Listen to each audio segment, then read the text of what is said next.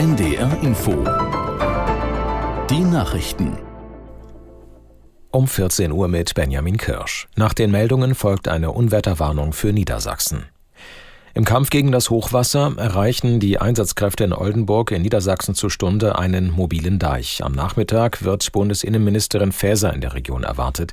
Aus Oldenburg Thomas Stahlberg. Faeser kommt mit THW-Präsidentin Lackner und dem Präsidenten der Bundespolizei Roman, um sich mit den Helfern auszutauschen. Außerdem will sie sich einen Einsatz des Polizeihubschraubers ansehen, der in den vergangenen Tagen große Sandsäcke transportiert hat, um die Deiche zu verstärken.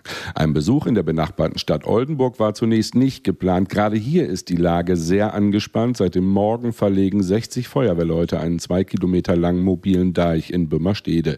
Falls der Huntedeich brechen sollte, müssten 600 Anwohner ihre Häuser verlassen. Auch im Bereich Achtern-Diek droht 240 Anwohnern Ähnliches. In Norddeutschland haben Millionen Menschen das neue Jahr begrüßt. Für Feuerwehr und Polizei gab es zahlreiche Einsätze. Aus der NDR Nachrichtenredaktion Christoph Johansen.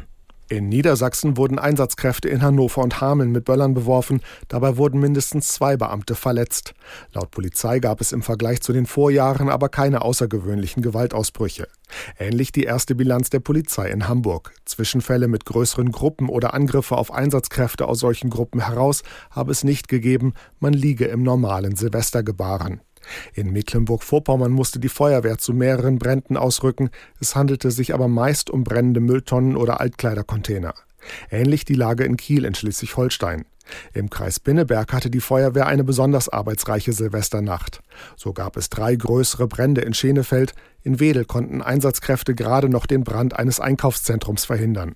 Dort standen nahe einem Lager für Gasflaschen Müllcontainer in Flammen.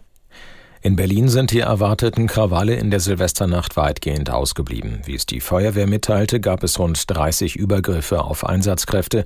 Dabei sei nach derzeitigem Stand aber niemand verletzt worden. Vor einem Jahr hatte es noch 70 Angriffe auf Feuerwehrleute und Rettungskräfte und 15 Verletzte gegeben.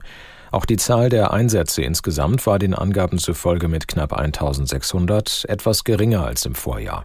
27 Menschen wurden durch den Umgang mit Feuerwerkskörpern verletzt, einige von ihnen schwer. Die Berliner Polizei war beim zurückliegenden Jahreswechsel mit einem Großaufgebot im Einsatz. Sie wurde von mehreren tausend Kolleginnen und Kollegen aus anderen Bundesländern und von der Bundespolizei unterstützt.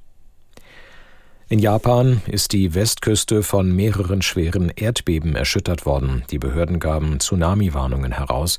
Erste kleinere Wellen trafen bereits auf Land. Entlang der Küste am japanischen Meer könne es aber noch weitere höhere Wellen geben. Die Einwohner wurden aufgerufen, sich in Sicherheit zu bringen. Inzwischen sind auch erste Schäden bekannt geworden. So stürzten nach Medienberichten in der betroffenen Region mehrere Häuser ein. Auf Straßen und Parkplätzen entstanden Risse und in einer Fabrik brach ein Feuer aus. Das Hauptbeben hatte eine Stärke von 7,6, zudem gab es mehrere Nachbeben mit Stärken bis 6,2. Die Stöße waren bis in die japanische Hauptstadt Tokio zu spüren. Das waren die Nachrichten.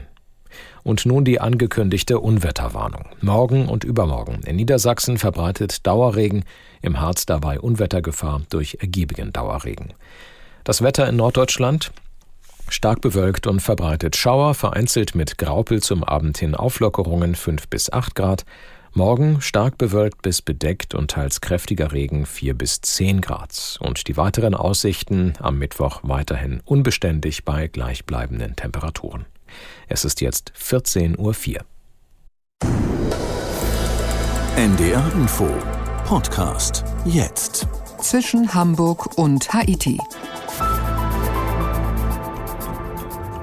Lappland wird uns heute beschäftigen, hier inzwischen Hamburg und Haiti mit Udo Schmidt. Lappland, dieses riesige Gebiet nördlich des Polarkreises, von dem sicher jede, jeder schon mal gehört hat, das aber wohl nur wenige kennen, mich eingeschlossen.